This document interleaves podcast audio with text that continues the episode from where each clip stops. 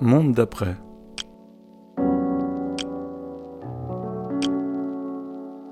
Ouvrez la voie. La maison natale à Strombeck-Bever. Je m'appelle Jean-Marc Turin et puis voilà, j'ai écrit un bouquin qui s'appelle Révérend Père dans lequel euh, j'évoque mon enfance et j'évoque euh, surtout et principalement les outrages et les crimes que j'ai subis pendant que j'étais enfant de la part de, jésuites. Mais euh, ça, c'est l'adolescence, ou la, fin de l'enfance, début d'adolescence. Et ici, à Strombeek, nous sommes à la Reikendalstraat, juste à côté d'un arrêt de tram de la place de la rue Saint-Amand, où il y avait le, tram S Strombeek, H Humbeek et G Grimbergen. Et nous venions de, du Mutsart, où nous allions euh, à l'école. Soit on pouvait aller à pied, c'était pas loin, on pouvait aller aussi en vélo, mais enfin il n'y avait pas de fric à la maison, donc on a vu un vélo, moi j'ai jamais eu de vélo. Mais il n'y avait rien. C'était un chemin de terre battu et, de cendres, parce que tout le monde se chauffait au charbon et donc euh, on mettait les cendres, les, propriétaires des rares maisons, parce qu'elles étaient rares les maisons. Il y avait celle du coin ici à ma gauche, oui, elle était là. En face, c'était un terrain vague qui était clôturé, mais nous avions fait un, trou dans le grillage et ça nous permettait d'aller jouer au milieu des, arbres et des, plantes. Euh, je sais plus, c'était surtout des arbres. J'ai un souvenir des arbres. Et alors, euh, c'était, il y avait quoi ici?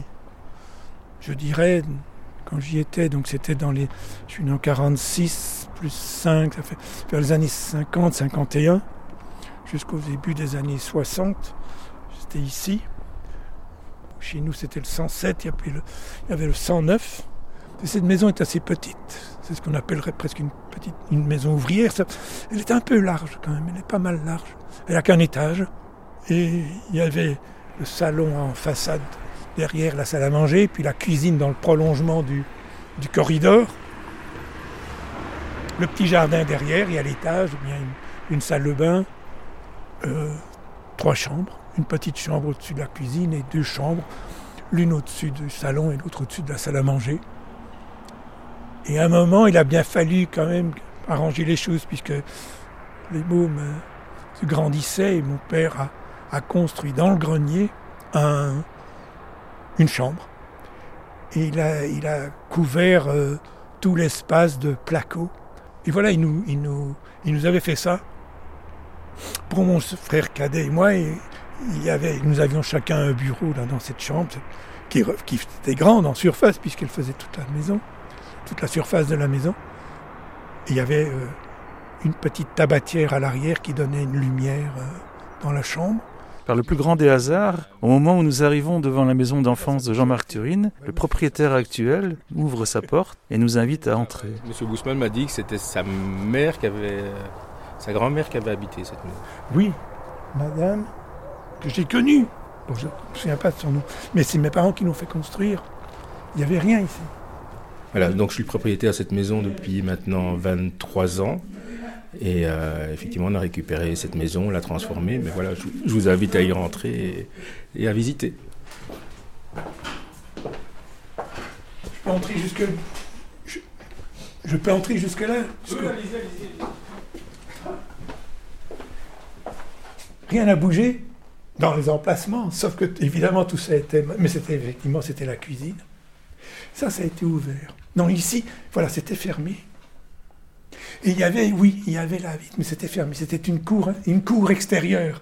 Et on l'a mis, on l'a intégré à la maison ici. C'était peut-être vous, c'était le propriétaire précédent, mais ça se fermait là. Et il y avait une double porte euh, avec des vitres qui donnaient sur le jardin, c'était ça. Et alors il y avait la salle à manger là. Moi, je vous dis rien parce que je vous laisse évoquer, parce que moi, je, sais comment était la maison, donc ça ah. m'intéresse de vous entendre dire. mais effectivement, et puis il y avait donc euh, la cave à charbon qui était là en bas, et puis il y avait une autre petite cave qui était qui donnait sur la rue, enfin juste devant la, descente d'escalier. Et puis je ne sais pas si je ne sais plus s'il y avait une troisième cave, ça je ne sais plus. Mais c'est beau ici maintenant, ça a tout à fait transformé. Hein. En fait, vous avez les traces, euh, il y a des traces qu'on n'a pas enlevées, donc le, ah, pas de porte. Mais voilà, le pas de porte est là. mais oui, voilà. Ah et effectivement, cette embouchure-là, en fait, c'était. Et c'est vous qui avez fait les travaux Nous, on a fait les travaux. Donc, en fait, c'était fermé. Là, c'était effectivement fermé. Il y avait une fenêtre qui donnait sur la cour. Euh, c'est ça. La cour intérieure. Et quand les enfants sont nés, on a intégré, euh, on a intégré euh, effectivement la cour intérieure à, enfin, à, la maison en faisant c'est beau. Une véranda. Quittant ici, euh, nous avons vécu à côté du collège Saint-Michel, à Etterbeek, là-bas. Ouais, ouais.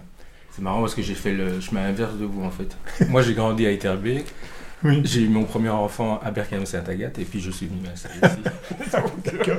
Et vous êtes de quelle origine? Ah ben regardez, il y a une photo de mes grands-parents. Donc ma, ma grand-mère était Oh. belge et mon grand-père était congolais. Congolais? Voilà. Ah oui, Donc, d'accord. et mon père est congolais, donc j'ai un quart de sang belge et trois quarts de sang congolais. Ah oui.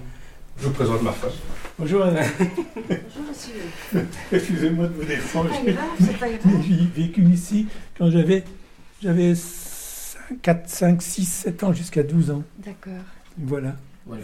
Et, et c'est- et ça me fait plaisir de, de- de vous voir ici dedans parce que je suis passé quelques fois, j'ai un peu la nostalgie parfois du quartier. Et, et c'est la première fois que je, je peux entrer et ça me.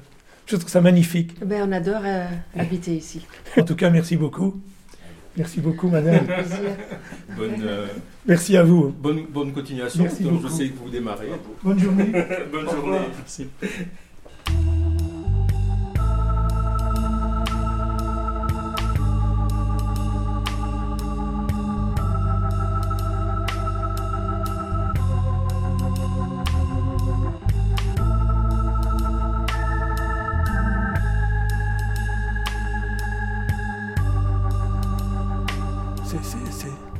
Assez étonnant, assez étonnant, et même un peu émouvant de, pouvoir pu rentrer dans cette maison où, bah oui, nous avons euh, vécu pendant euh, dix ans, dix ans à peu près. Nous avons quitté ceci, ce lieu, nous l'avons quitté parce que commençaient les grandes querelles linguistiques et que mes parents euh, francophones acharnés avec des, des amis francophones de Strombeek je crois que nous sommes les seuls à être partis. Est-ce que c'est la seule raison? Je ne sais plus très bien. Enfin, nous avons quitté ce lieu qui était pour moi un lieu magnifique parce qu'après, ça a été la destruction de ma vie en vivant à côté de Saint-Michel et chez les Jésuites. Par contre, ici, c'était la liberté. On jouait comme on voulait, on faisait du foot sur la rue, il n'y avait pas de bagnole. Tu avais un grand ami aussi, Ah oui, s'appelait oui. Joseph. Ah oui, Joseph. Joseph, euh, Joseph Peters, il s'appelait Joseph Peters. C'était un ami qui était beaucoup plus moi, il devait avoir 4 ou 5 ans. C'était un, enfant d'une famille très pauvre. Deux, trois rues, les trois rues euh, parallèles à celle-ci. Là, la maison, le sol de la maison était aussi en terre battue. C'était la pauvreté, c'était même la misère, ce qu'on appelle aujourd'hui le quart-monde. C'était un type d'une violence inouïe que j'arrivais à dompter. Je ne sais pas comment je faisais. Et je le calmais toujours. Et puis je lui- on partageait, ces- on partageait le- les tartines que ma mère faisait pour, manger à midi. Parce que lui, là, c'était des gens. Oui, je pense, vraiment dans la, dans la misère. C'était des cris tout le temps. Le père, euh, j'ai aucun souvenir. Je ne sais pas s'il était là. Il y avait des frères aînés, d'autres enfants. Mais c'est lui dont je me souviens. J'ai jamais revu. Jamais, jamais. Une fois que j'ai quitté le quartier, ça m'a toujours. euh, j'ai toujours pensé à ce gars, me demandant ce qu'il était devenu.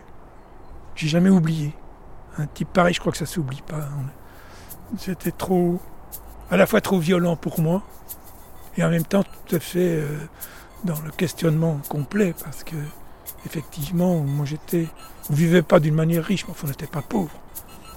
C'était- normal, quoi, une petite vie comme ça. Et par contre, lui, c'était un autre monde, un tout autre monde.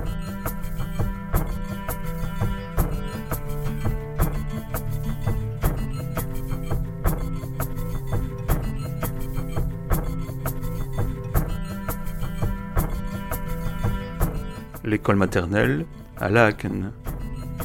Nous sommes devant l'école Maria Assumpta et l'Institut du Christ III, l'école dans laquelle je suis allé euh, quand j'étais tout môme.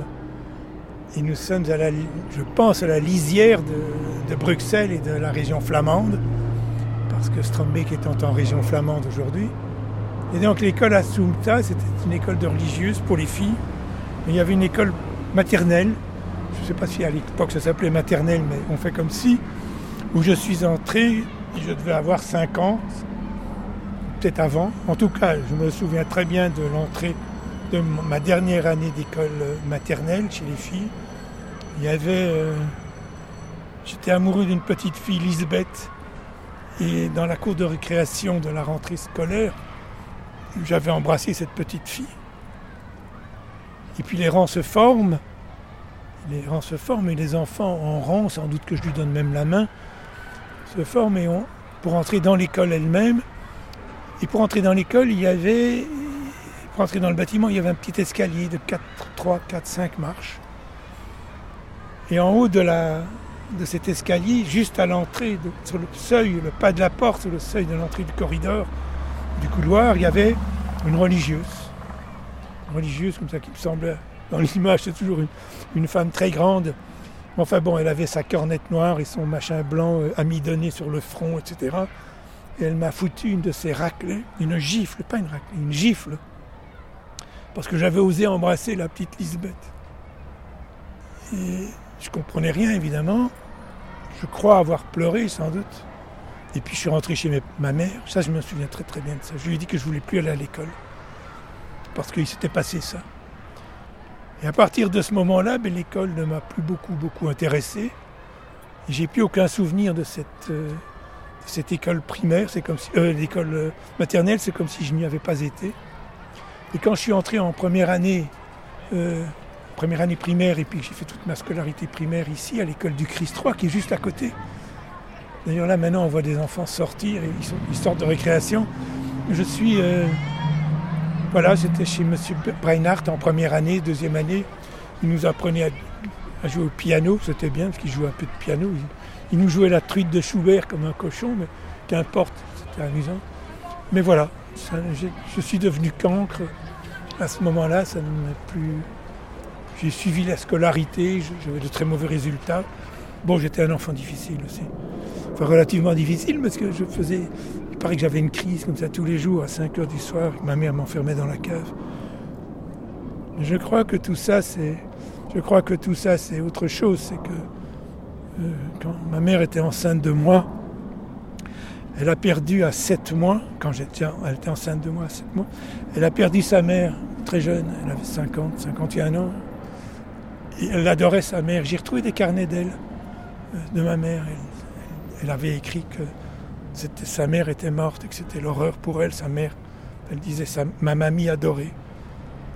Et je pense que j'ai ressenti ce chagrin et puis énorme de ma mère parce que euh, quand elle est sortie de la visite chez son gynécologue où mon père avait été la chercher euh, pour lui annoncer la mort de ma grand-mère, en fait ma grand-mère était morte dans le jardin. Je crois que ma mère, ça a, dû la bouleverser et moi-même j'ai dû ressentir ça parce que après ça, j'ai toujours été un enfant un peu compliqué. Et puis la gifle de la bonne sœur n'a rien arrangé.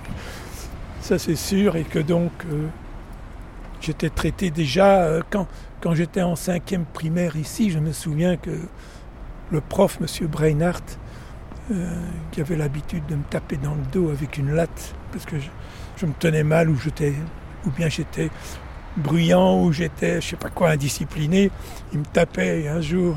Je lui ai dit que ça suffisait, je me suis levé, je lui ai foutu mon poing dans le bide en lui disant que je ne voulais plus jamais qu'il me tape. Ça me faisait mal et puis j'avais mal au dos, je dormais avec une, une coquille en plâtre parce que j'avais une scoliose. Les souvenirs, c'est pas ça. Les souvenirs, c'est la gifle de la bonne sœur et d'une école ratée. Mais en fait, très heureux aussi, malgré tout. Par rapport à, à ce que je vivrais euh, une fois arrivé dans les beaux quartiers de Saint-Michel, c'était ici, c'était le, paradis. C'était vraiment le paradis. Là-bas, c'était l'horreur, et ça a été l'horreur jusqu'à mes 20 ans, mais ici, oui.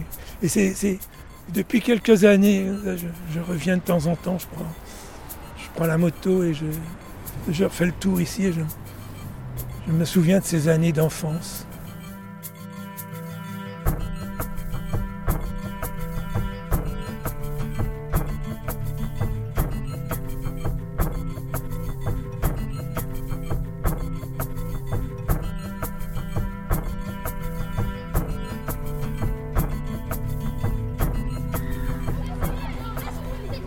Le collège Saint-Michel à Etterbeek.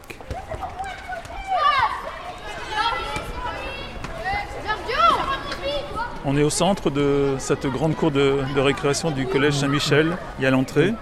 Ben voilà, je me rends compte en étant ici, j'ai aucun souvenir de. Je sais que ma classe primaire était là, mais j'ai aucun souvenir ni du prof, ni des élèves, ni rien. Rien. Cette cour donne sur le boulevard Saint-Michel.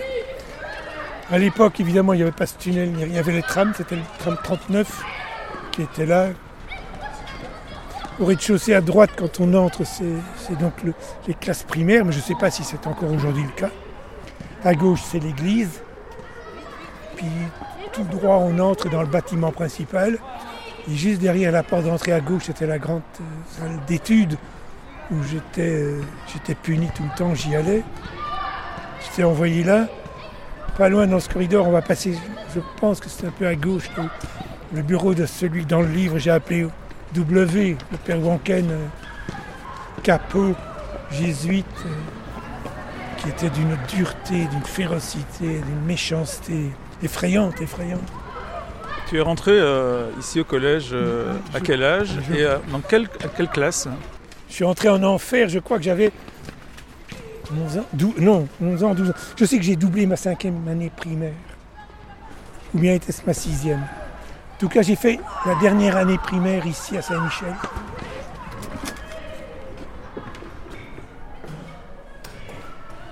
De toute façon, ça me fait froid dans le dos d'être ici. Toute la colère, ma rage. En fait, c'est ma rage avoir gâché ma vie comme ça, c'est salopard. Ici à gauche, c'était donc la grande salle de, la grande salle des- d'études. Je parle dans mon livre de quand je montais dans les chambres des pères jésuites. Euh, je parle d'un escalier de bois, mais il n'y en a pas. C'est un escalier de pierre.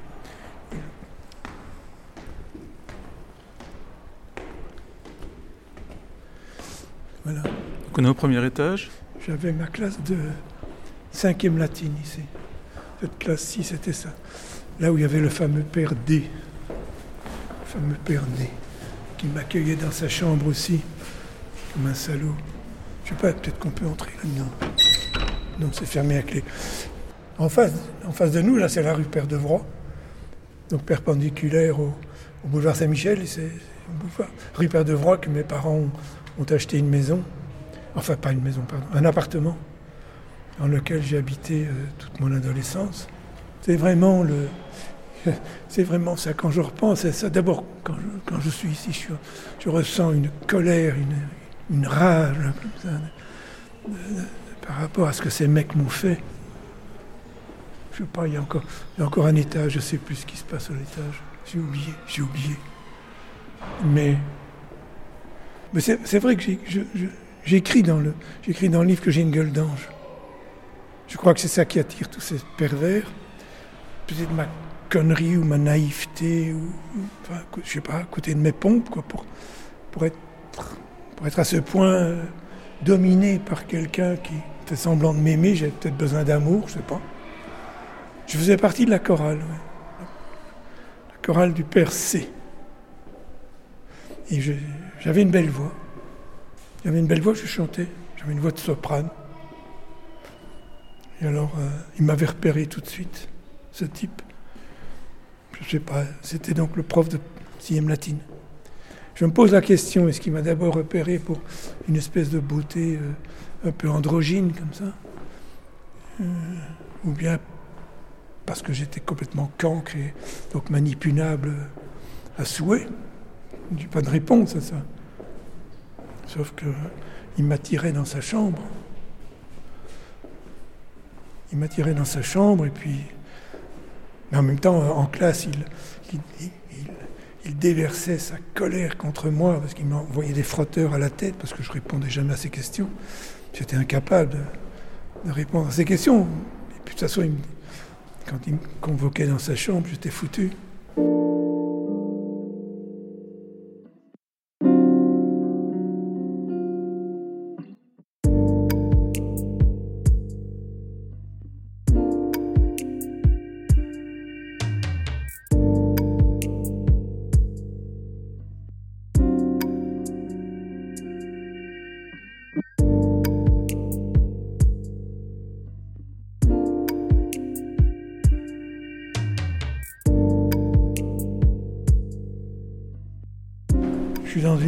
Colère ici. C'est- quand même 60 années de vie gâchée, quoi. Ça a pleuré, quoi. Ça a pleuré. Ce qu'ils ont fait, ces mecs. Alors quand tu es convoqué par les différents euh, protagonistes, tu parles de- de- évidemment d'une violence extrême et en même temps d'une grande délicatesse. Ah bah oui, parce qu'ils n'étaient pas violents. hein. Jamais ils n'ont été violents. Non, non, non, non, c'était très, c'était très, très, gentil. Qu'est-ce qui me faisait comme mal? Rien. À leurs yeux, rien. Mais c'est vrai que ce n'était pas. C'était une violence inouïe, indescriptible, mais en même temps, eux, dans leurs gestes, non. Non. Ils te foutent ta main dans le.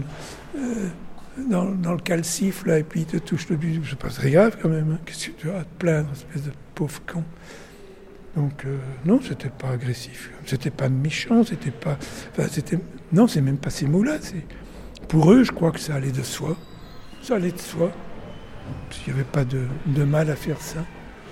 Alors, ici, c'est marrant parce que j'ai appris il y a peu de temps que là, il y a une fresque. C'est assez horrible.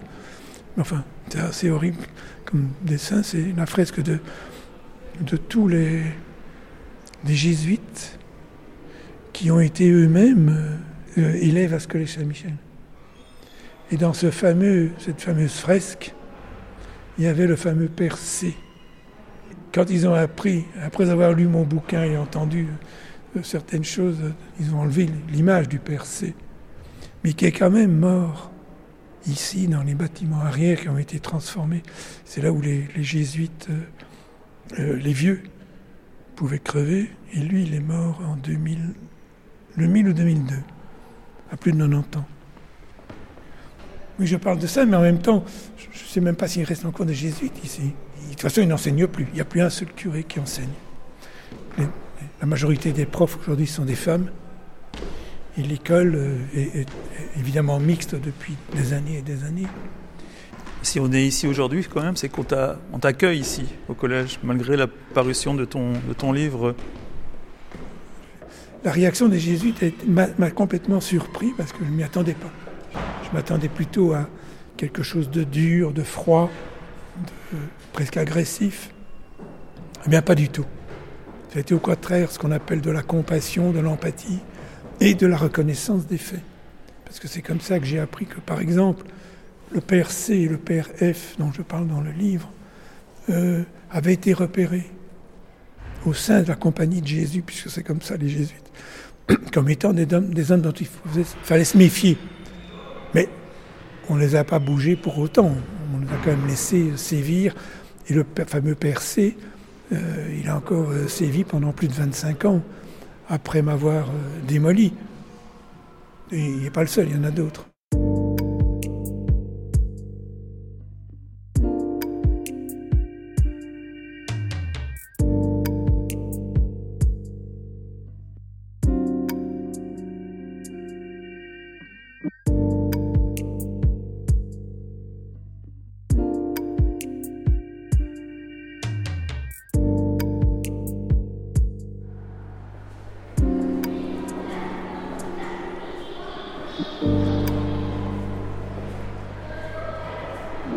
Et là, on est face aux toilettes. Tu parles des toilettes comme d'un refuge. Oui.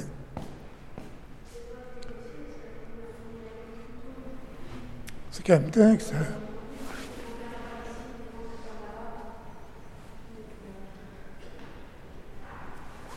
C'est dingue que ça m'émeuve à ce point, quoi.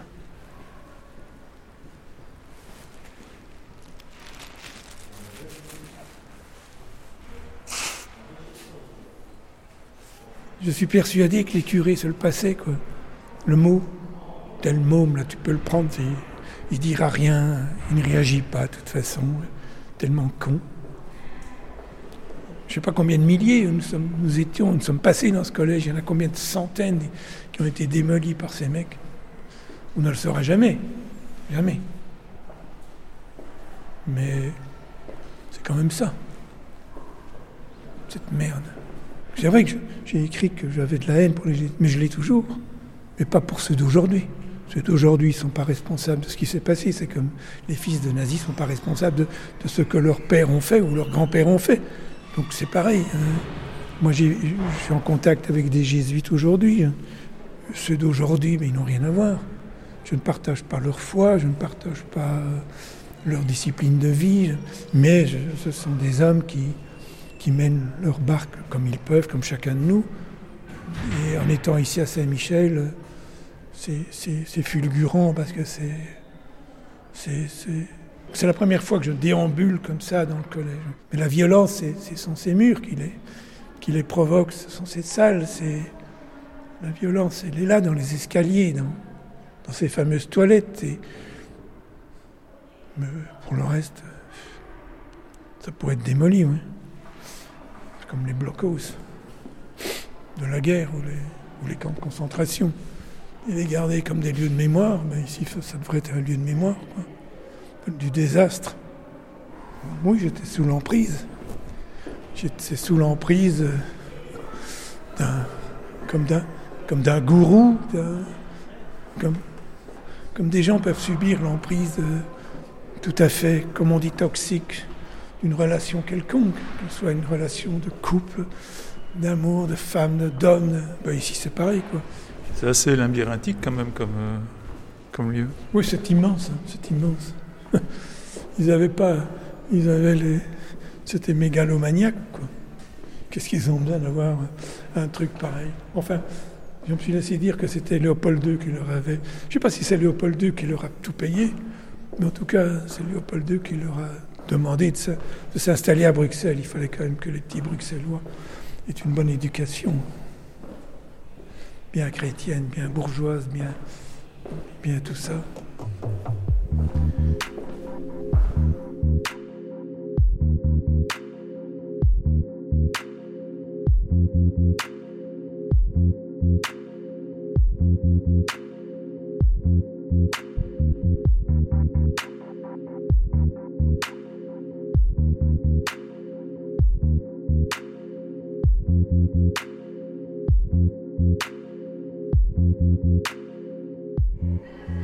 Puis, et puis euh, dans ce fatras de Saint-Michel, il y avait le père F. Mais le père F, c'était le, le photographe attitré du collège. Alors il, se baladait avec son appareil photo et puis euh, il, il tous les petits adolescents en culotte courte, etc., qui faisaient du sport ou simplement qui allaient en classe en culotte courte parce que c'était pas la période de mettre des, des longs pantalons. Donc laisser et, donc il avait aussi mis le grappin sur moi. Sans doute de nouveau à cause de ma petite belle gueule d'ange. Et il a fait plein de photos de moi. Et alors il les agrandissait.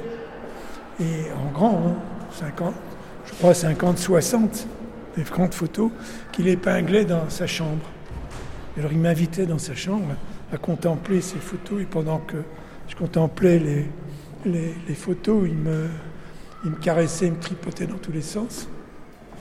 Et puis il me disait, mais c'est entre nous, hein, tu n'en parles pas, c'est entre nous. Je t'aime beaucoup, je t'aime bien, je ne sais plus ce qu'il me disait, mais c'était quelque chose comme ça. Puis donc je disais rien, et j'ai jamais rien dit.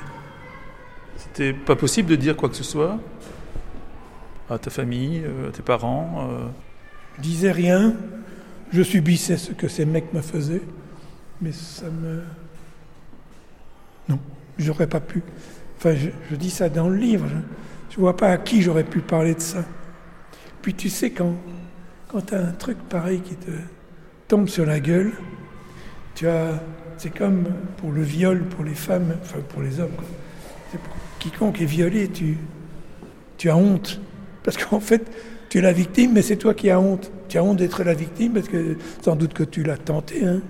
Tu n'as pas besoin d'avoir ta gueule ou tu n'as pas besoin de porter ta petite jupe, toi, la môme, là. Pourquoi? Alors je te saute dessus puis je te. Qu'est-ce que je fais de mal? T'as qu'à pas me provoquer. Et donc, j'aurais pas pu en parler. Mes frères, mes frères, non. Même le frère avec qui je dormais dans la même chambre. J'ai rien dit. Euh, mes parents, j'aurais- pas. J'y pensais pas au fond. En fait, je me, je- je sais même pas si j'y pensais. J'étais là avec ce secret immense, honteux, honteux. T'as un corps sali, quoi. T'as un corps sali pour la vie. pour la vie.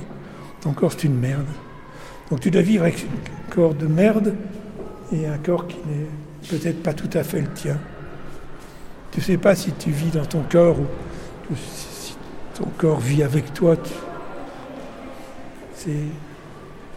Mais ça t'est tellement entré dans la tronche que tu n'y penses même plus. La seule chose que tu sais, c'est qu'il est foutu. Ça, tu sais. Et que ta vie est aux trois quarts foutue.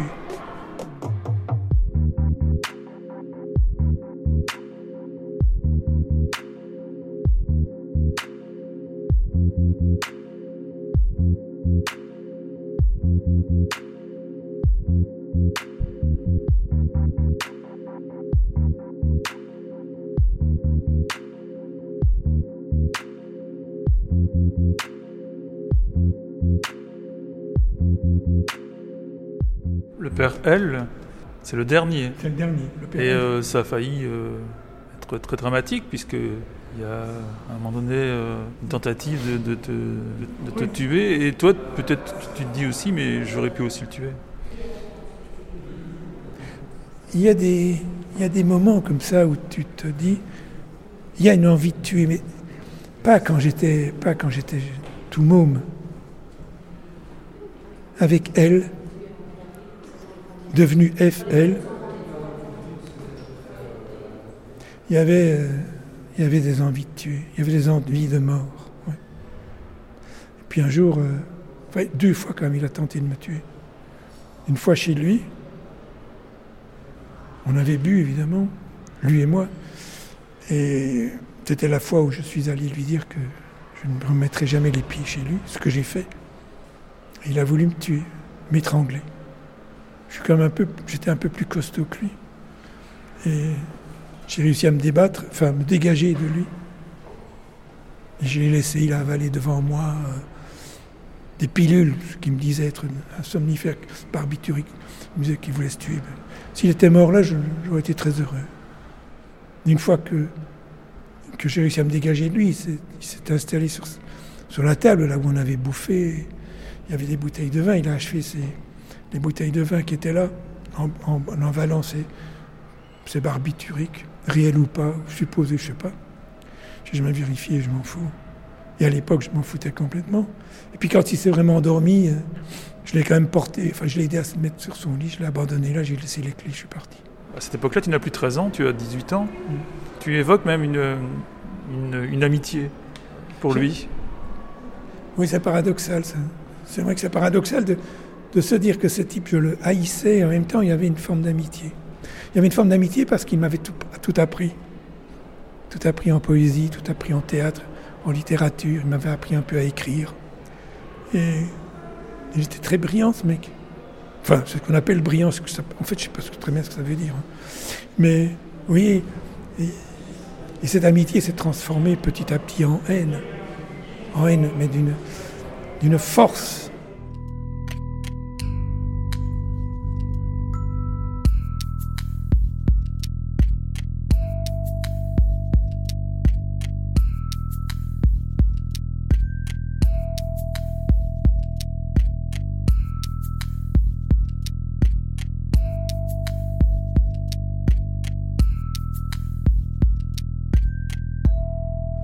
Tard, euh, donc tu as été notamment euh, réalisateur de, de films, tu as aussi été euh, réalisateur en radio. Tu as beaucoup approché en fait des thèmes liés à des gens qui étaient en souffrance, des gens qui étaient en violence, des gens qui étaient dans la douleur. Tu dis aussi que c'était peut-être pour toi emprunter une sorte de chemin, mais qui n'était pas ton chemin à toi, qui était une sorte de, de- de personnage parallèle. En fait, j'étais révolté tout le temps, en colère tout le temps, mais je ne l'exprimais pas. J'étais, ou bien je l'exprimais d'une façon telle que euh, je, devenais complètement asocial. J'étais à côté de mes pompes, je, je me saoulais la gueule et puis j'allais casser des trucs dans une fête. Enfin bon, je foutais la merde. Et après, quand j'ai pu un peu travailler quand même, c'est vrai que j'ai j'ai fait un film sur les chômeurs à l'époque.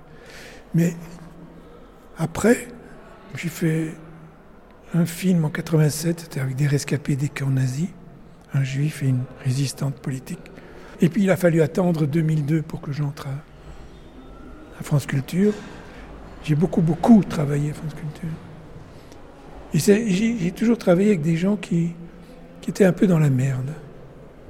Des tziganes, des rescapés des camps, des gens, des, gens des prisons, des gens euh, paumés.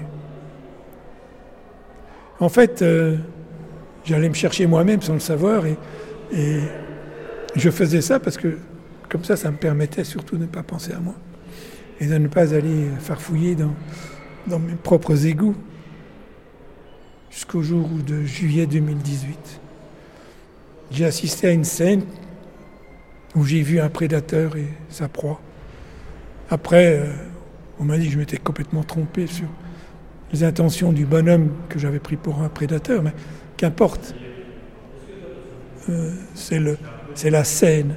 Et à partir de ce moment-là, c'était au Maroc, chez une amie. Et à partir de ce moment-là, je n'ai plus quitté le livre. Je savais que je, cette fois-ci, je n'avais plus le, plus les moyens de ne pas le faire. Je devais le faire.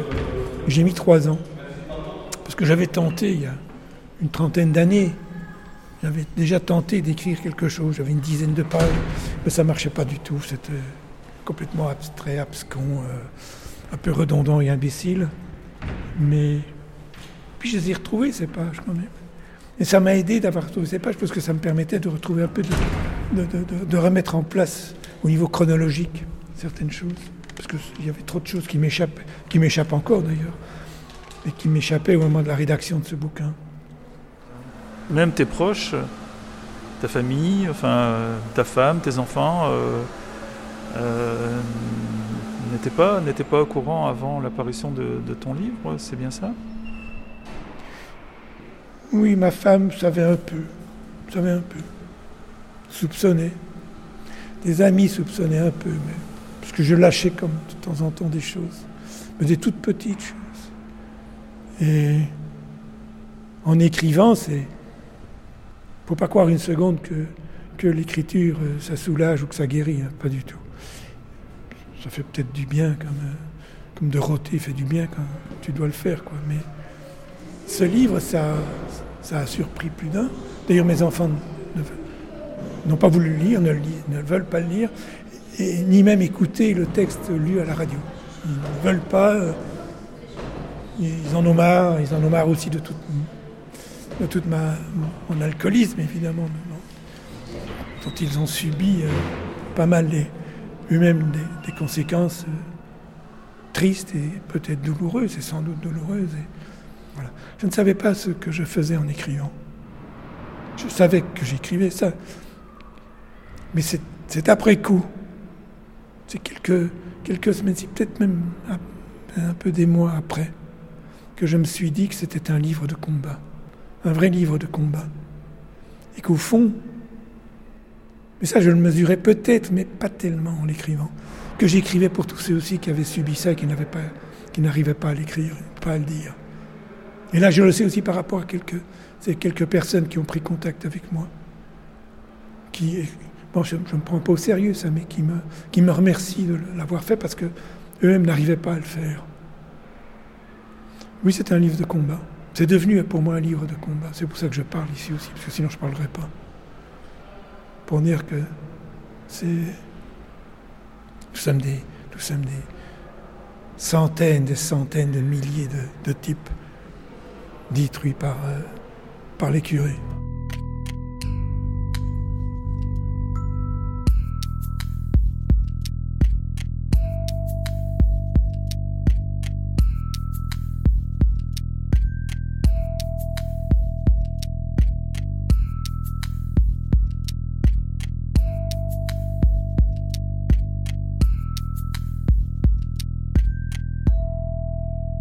J'ai envoyé le bouquin au pape, à tous les cardinaux de Belgique, mais j'ai jamais eu une réponse. C'est dommage quand même.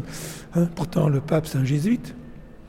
Mais non, il n'a pas répondu. Peut-être bien qu'il il lit pas le français. hein. En tout cas, les cardinaux de Belgique parlent tous le français, ça j'en suis sûr, même ceux qui sont flamands. Et j'ai pas eu une réponse euh, Rien. Même pas un accusé de réception, ce qui est quand même grossier de leur part. Mais non, c'est invraisemblable. Le silence de l'Église, il est monstrueux, monstrueux ce silence, monstrueux. Et ce que les jésuites ont fait et font, c'est exemplaire par rapport à ce qui se passe au sein de l'Église. Là, les, témoins s'accumulent, mais l'Église ne bouge pas, ne répond pas. Et ça, c'est scandaleux. Parce que non seulement le mec, il te dit, euh, ou la bonne femme te dit, euh, ah ben tu sais, j'ai vécu ça, j'ai vécu ça. Oui, merci, c'est très gentil à vous de me l'avoir dit, et puis c'est tout. C'est pire qu'une double peine. C'est pire qu'une double peine de faire ça. C'est dire au mec, t'es une merde. Je t'écoute pas. Tu peux toujours chanter, je t'écoute pas. Voilà, c'est ça. Quand je parle d'un livre de combat, c'est ça, c'est que euh, je veux dénoncer ce qui s'est passé. Pas seulement pour moi, c'est une anecdote, mais pour tout ce que cette Église a, défendu comme crime depuis toujours, et ils le savent, ils le savent, j'en suis persuadé. Et, oui, c'est pour dire à l'Église, de mettre l'Église au pied du mur, leur dire, mais regardez ce que, ce qui se passe dans, ton, dans ce qu'on appelle ton sein. Tous ces mecs-là, tous ces pervers, tous ces salopards, tous ces tueurs, tous ces violeurs d'enfants. Et c'est un combat contre ça et un combat pour, pour la parole de tous ceux qui n'arrivent pas à la dire. De même que pour des, pour des femmes, il y, a, tout ce mouvement MeToo qui, qui, qui est là. Et heureusement qu'il y en a quelques-unes qui, de temps en temps, parce qu'elles sont ceci ou cela, un peu plus connues, peuvent se permettre sans craindre de trop, de craindre trop, parce qu'on a toujours peur, évidemment. On a toujours peur de, des conséquences d'une telle parole. Moi, je m'en fous, l'âge que j'ai, que ça me il n'y a plus rien qui peut m'arriver. Mais quand tu as 40 ans, tu peux perdre ton boulot, tu peux perdre ceci, tu n'as pas envie de perdre ton boulot, as pas, enfin, tu crées des choses, et puis tu n'as pas envie de te mettre, euh, voilà, tu n'as pas envie de t'offrir un spectacle, ça ne regarde personne, c'est ta vie, et en même temps tu es obligé de le faire si tu veux, si tu veux vivre, tu dois, tu dois pouvoir te mettre exhibé comme ça publiquement. Voilà ce que ces mecs m'ont fait. C'est refuser d'encore euh, subir euh, des lois d'une église pervertie jusqu'à la base, depuis la tête jusqu'à la base. Révérend Père, le livre de Jean-Marc Turine est publié chez Esperluette Éditions.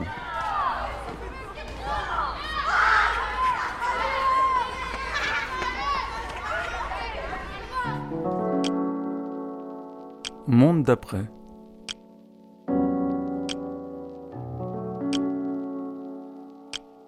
Ouvrez, la, la voie. Réalisation Jean-Philippe Delobel. Retrouvez tous nos podcasts en accès libre sur mondedaprès.net. Idées et suggestions, une adresse mail info mondedaprès.net.